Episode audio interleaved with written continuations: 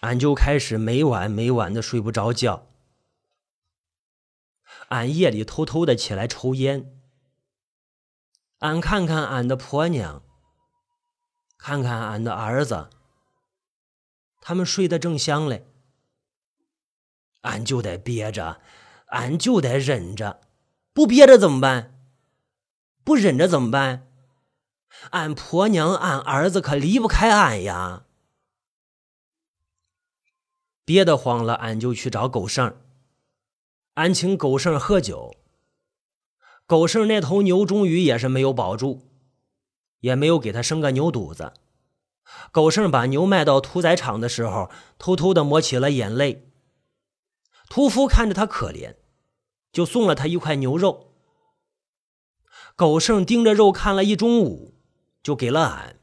狗剩说的吃不下，俺就请狗剩喝酒。他就一口一闷，不一会儿狗剩就喝醉了，喝醉了话就多，舌头一卷一卷的，越发的结巴。狗剩对俺说他和牛的事儿。说他其实早就不指望老牛给他生牛犊子了，只是他与老牛相处了这么多的时间，有了感情，觉得这老牛挺可怜。俺一边听着一边叹息，一半是为俺，一半是为了狗剩。狗剩却突然说：“大哥，你把镰刀送给俺。”啊，奇怪。狗剩说这句话的时候，竟然不结巴了。俺早就说过，狗剩这小子，你别看他结巴，其实啊，他聪明着嘞。他早就料到俺要杀村长，那把镰刀留在俺的身边，终究是个祸患。除了狗剩，包括俺婆娘在内，村里人谁也不会料到。在俺和狗剩喝酒的二十年之后，俺真的杀死了村长，用的就是俺的那把镰刀。那把曾经砍过村长家两亩玉米杆子，又被俺用一包烟在警察局里换回来的镰刀。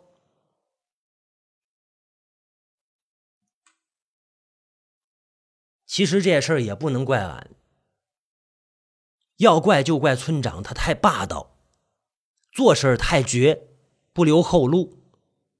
他还真的以为俺怕了他了，不敢对他怎么着了。其实俺早就给他憋上劲儿了，俺一笔一笔在心里给他记着呢。直到那一天，俺是真的火了，俺再也按耐不住，便对他动了杀念。那一年呢？俺他娘也是倒霉，俺婆娘没了，说没就没，突然害病就走了。俺婆娘，俺三轮车也丢了。俺到城里倒腾粗粮，晚上进了馆子吃了碗面条，就那么一会儿的功夫，俺的三轮车就给人偷了。那是俺五年前买的。虽不是新的了，但也费了俺不少钱。俺急的是满头大汗呀，几乎跑遍了城里每一个角落，就是找不到俺的三轮车。后来俺就到警察局报案，一位年轻的警察说：“啊，这里是派出所，不受理丢三轮的事，让俺去找刑警队去。”俺就去了刑警队。啊，没想到刑警队的队长俺认识。就是当年俺砍了村长玉米之后审讯了俺的那个年轻人，他已经不是年轻人了，而是四十多岁的中年人。中年队长已经不认识俺了，对俺冷冰冰的。俺就对他说：“俺认识他。”俺把二十多年前的事说给他听，最后俺还补充了一句：“当时俺还送给你一包烟嘞。”哦，他有些惊奇。想了半天才想起来，问俺有什么事。俺就把俺丢了三轮的事告诉他。啊，他说知道了，让俺先回去，有了线索再告诉俺。可是，一等，几个月就过去了，三轮还是没有找到。俺又找了他几次，屁事不顶。俺也想过给中年队长花钱，可是俺没有给。俺想啊，是吧？万一给了中年人钱了，还是找不回俺的三轮车，那俺不就亏大了吗？是不是啊？俺正闷着头生气呢，听见村里人喊着说分地，分地啦，俺就去了。俺儿子结婚已经有好几年了，按理说早就应该有他自己的土地了，可是那狗日的村长就是不给分，儿子就与俺合着种，可是就那么一点地，再加上这些年来气候干旱的要命，收入的那点粮食哪里够吃啊？地眼看着分完了，还是没有俺儿子的份，俺就有些恼火。站起来理论，谁知道他狗日的村长硬说土地不多了，让俺儿子再等两年。俺一听那血就往头上冲，与村长大吵了一架，气冲冲的回到了家。回到家，俺就想起来二十多年前的事，想起了二十多年前的事，俺就想起了，想起了想杀村长的念头。俺越是生气。这个念头就越是强烈，这个念头就越是强烈，俺也就越是生气。但是杀村长，这个事不是个小事，俺得从长计议。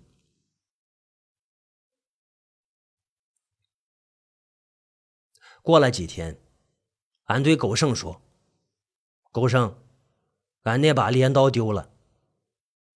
俺夜里梦到了那把镰刀。”梦见他满屋子转，然后嗖的一下飞出了窗外，飞走了。俺早上起来找镰刀，他就不见了。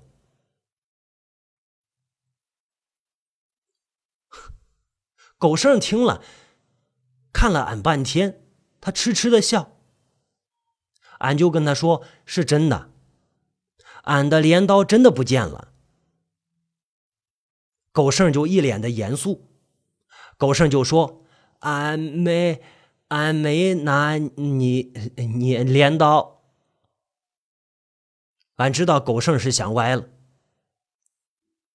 俺说狗剩，俺不是怀疑你，俺只是跟你说一下，俺的镰刀丢了，没别的意思。说了，俺就走了。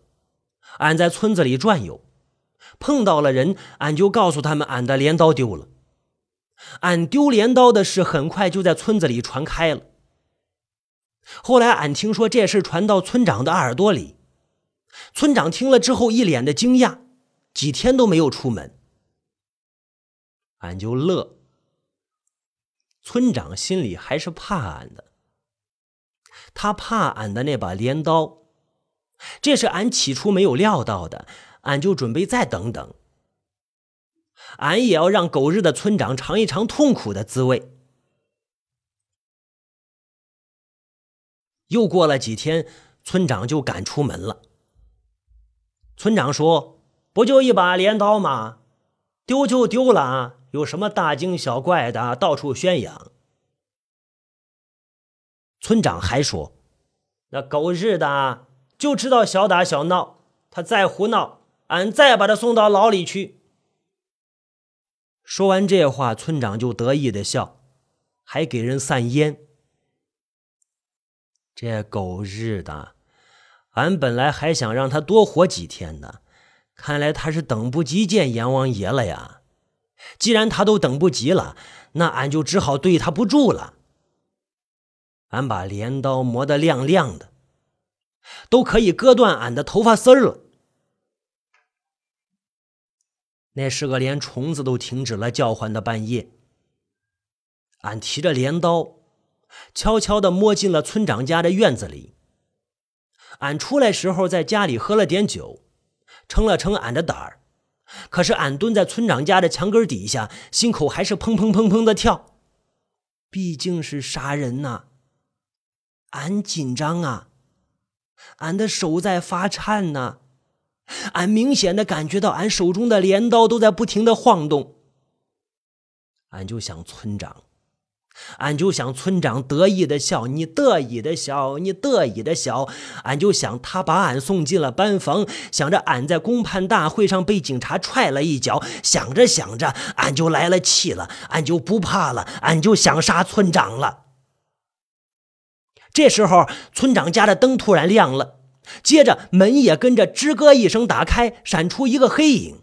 俺从他走路的姿势就可以看出来，那个人他不是别人。正是俺要杀的村长。村长向俺走了过来，离俺越来越近，越来越近了。俺急忙闪到那棵杜梨树后面去。村长没有走到俺的跟前来，而是去了离俺不远的茅厕里。村长这是吃坏了肚子，要去拉肚子呢。俺就躲在后面，闻到了村长拉出来的臭气啊啊！熏得俺晕头转向的，俺就提了镰刀，慢慢的向村长靠近。俺想啊，这正是俺下手的好机会呢。都怪俺太慌张，粗心大意的，俺忘记了今天有月亮，俺的镰刀是会反光的。俺走到茅厕门口的时候，俺的镰刀就反光到了茅厕里头，把俺到来的消息传给村长了。谁谁啊？俺的心砰砰的就跳到了嗓子眼上，俺紧紧的握住镰刀，俺不敢吱声啊。俺想怎么办呀？怎么办呀？怎么办呀？谁？谁呀？俺就听到了村长扯纸的声音，接着是提裤子的声音。不行不行不行不行不行不行不行，不能再等了，不能再等了，不能再等了。俺想着就冲进了茅厕。俺知道，俺要是再等，就会被村长发现，就会再次被送进牢房的。俺冲进茅厕的时候，村长正弯着身子提裤子呢。村长抬头看到俺，看到俺手中的镰刀，张大着嘴，一脸的惊讶：“你你你你干什么？”俺俺要你的狗命！俺说着，就把镰刀冲着村长的脖子就劈了过去。俺也不知道砍了村长多少下，只记得那把沾了血的镰刀在俺手中来回的挥舞着，在月光底下发出阴森森的寒光。后来，那把镰刀可能是插进了村长的骨头里了，呃，或者是被骨头给卡住了。俺使劲的往出拽，怎么都拽不出来。村长就挣扎着倒在了茅厕里，哎呦，差一点把俺也给拽倒了。俺一下子又慌了，赶紧跑出了茅厕。俺的双腿抖动的厉害，哎呦呦呦呦呦呦呦呦呦呦呦呦！那么矮的墙，俺爬了好几回才爬了上去。跳下来的时候，俺的脚腕都给扭了，疼得俺是呲呲的叫啊。俺一瘸一拐的往回走，俺想啊，俺的仇终于报了，俺杀人了，俺杀了村长了，俺杀人了。于是，俺的眼前又出现了那阴森森的寒光，寒光上在往下滴血，村长的血，俺就又打哆嗦了。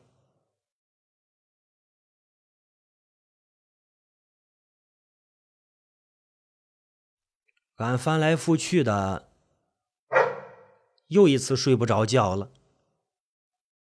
俺本来是要连夜逃跑的，但是扭伤了脚，走不动路了，只好回家。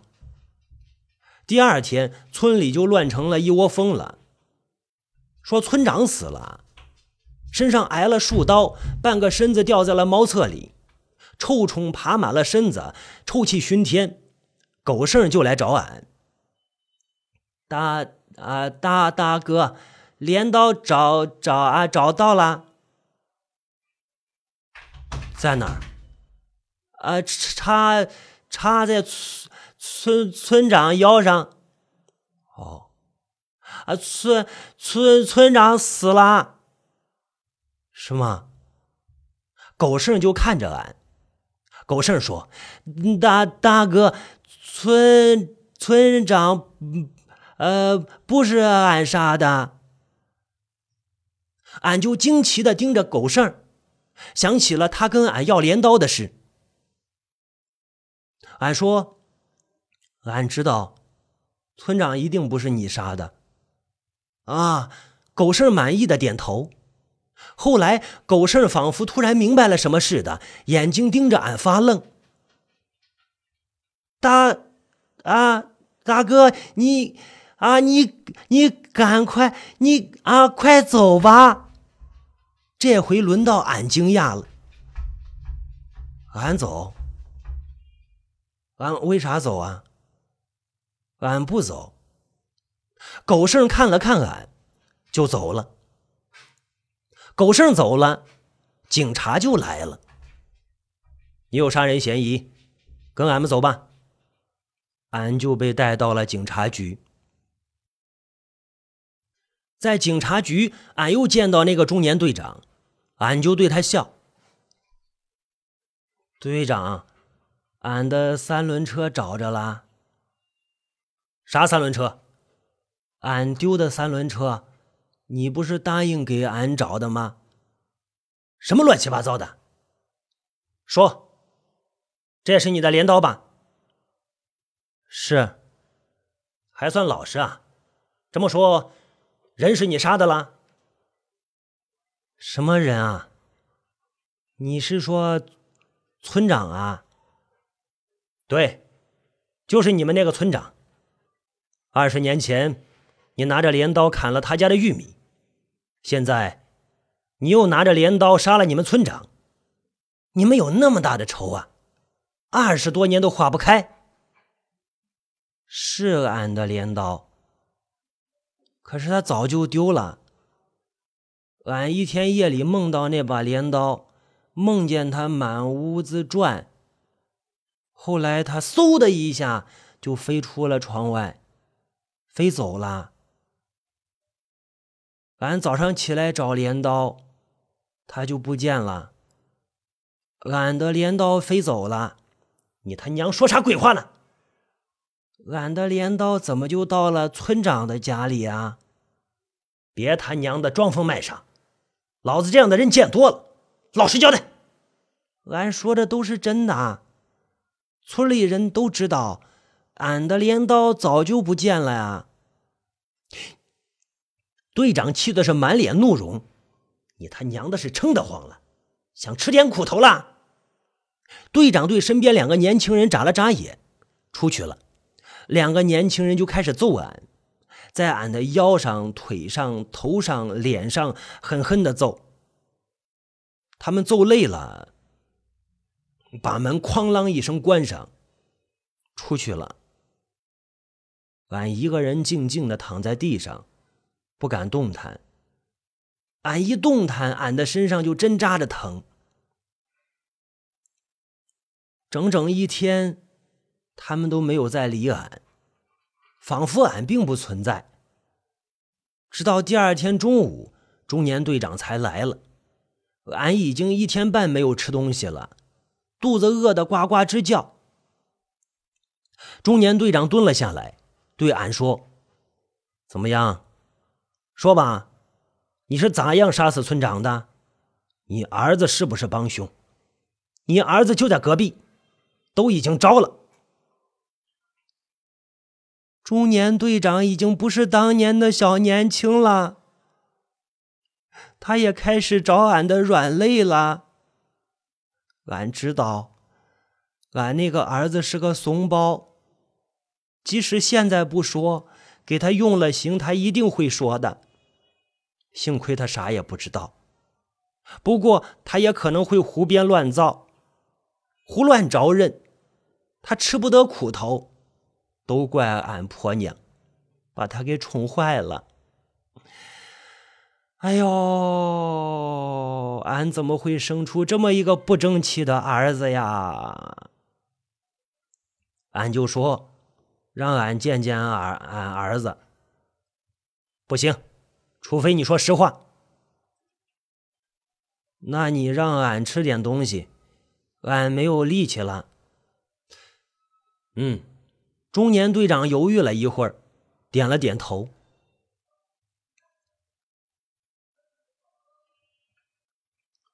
后来呢，就像你们想象的那样，俺招了，俺不得不招啊，俺得保住俺那个不争气的儿子呀。再后来呢，俺就被拉着游了街，俺一个人站在一辆大卡车上，被铁链捆着，后面还站了两个兵娃子，背着个钢枪。街游完了，俺就吃了枪子儿了，砰的一声，俺的脑袋就被他们用枪子儿打开一个洞，血水子直往外喷，接着俺就扑通一声栽倒在地。脑袋直直的戳在了泥土里，像一头啃土的猪。现在呢，俺每天闲得慌，就在村子里到处游荡。村子里那些个事儿啊，无非是些鸡飞狗跳，俺管不着，也懒得去管。可俺每次到了俺的地头上，俺就忍不住生气。俺才死了两个年头啊！俺的地就荒了，到处都是草，都能把俺给淹没了。俺早就说过，俺那个儿子呀，靠不住，整个一半吊子，根本就不懂得生活。俺一走，他就没了个管束了，不是整日里跟他那个小媳妇钻在屋子里，就是往富贵家里跑，他都忘了俺是怎么死的啦。俺就搞不懂了，那小小的麻将子儿能吃能喝呀？富贵他婆娘那几张麻将桌子也真是害死了人，不光俺儿子，村里人都往他家里跑。毛蛋儿他舅娘就一个劲的往那里奔。毛蛋儿他舅是个砖瓦匠，一年到头在外面跑。他娘舅孩子也不管了，跑去打麻将。那天毛蛋儿救回来，发现小儿子掉进水缸里，给淹死了。女儿一个劲的哭，他火冒三丈，给了女儿一巴掌，没想到力气过大，没打对地方，女儿昏过去，再也没有醒过来。他就一下子失去了一双儿女，气急败坏，拉了把菜刀就去找他婆娘。他婆娘听到消息，拔腿就跑，现在也找不到个人影。他是不敢再回来了。警察后来就来了，没收了富贵家的麻将桌子，还要给毛蛋他舅判刑呢，哭的毛蛋娘泪人似的。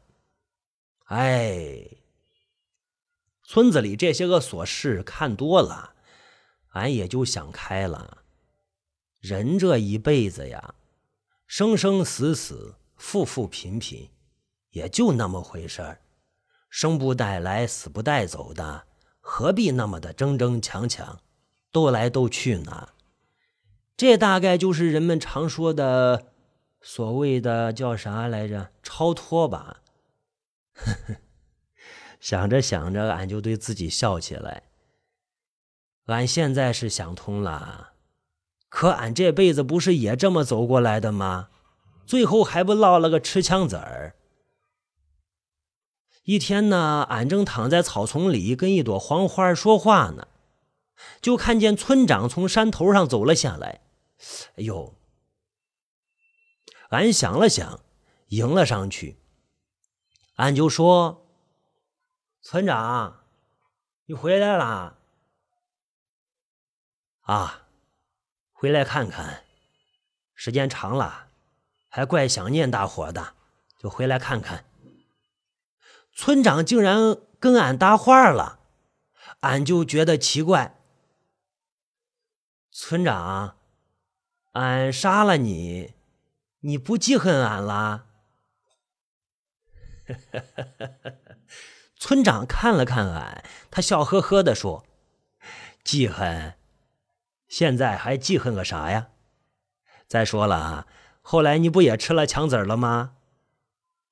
村长。你肚子真的是大了呀！俺杀了你，你都不恨俺了？都死囚了，还记恨个啥？过去的事儿，就让他们过去吧。说着，俺跟村长就呵呵的笑。俺俩就跟着一起走下山，俺们就走进了村子。俺跟村长走进村子里的时候，村子里正在开会呢，说县里镇上来了通知，准备正式对俺们村进行搬迁，离开这个穷乡僻壤的鬼地方，搬到城里去，也去过几天城里人的生活。富贵他们就欢悦开了，叽叽喳喳说笑个不停。俺就看见狗剩吊着个脸，一个人冷冰冰的蹲在人群后面的一个角落里。狗剩把手中的烟屁股丢在地上，用脚使劲的踩。狗剩呢就说：“啊，去啊，去城里干啥？吃吃啥？喝喝喝啥？喝啊，喝西北风啊！”俺跟村长就看着狗剩哟，觉得狗剩可怜，又觉得狗剩的话似乎也不无道理。是啊，农民进了城干啥呀？吃啥呀？当然了，这也不是俺们能管的问题，也不是俺们现在该考虑的问题。反正俺和村长已经决定。